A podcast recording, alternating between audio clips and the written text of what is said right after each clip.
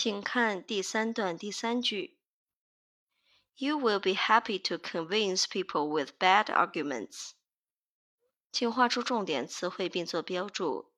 convince，convince，动词，使幸福、说服。请看句子的结构切分。You will be happy to convince people，在这里打一个竖杠。With bad arguments。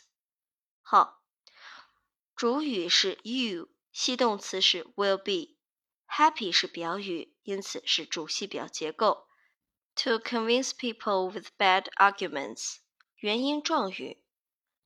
原因状语在翻译的时候，我们刚才在 people 的后面用一个竖杠把 with bad arguments 划开了。那么我们在翻译的时候，注意把后面 with bad arguments 翻译到前面去。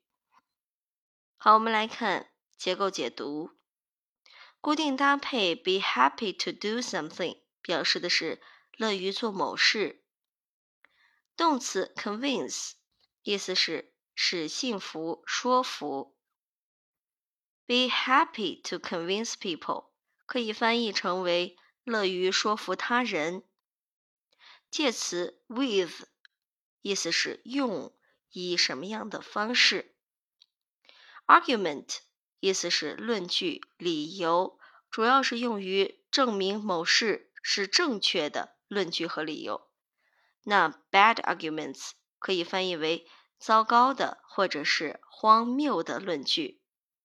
With bad arguments 可以翻译成为用荒谬的论据。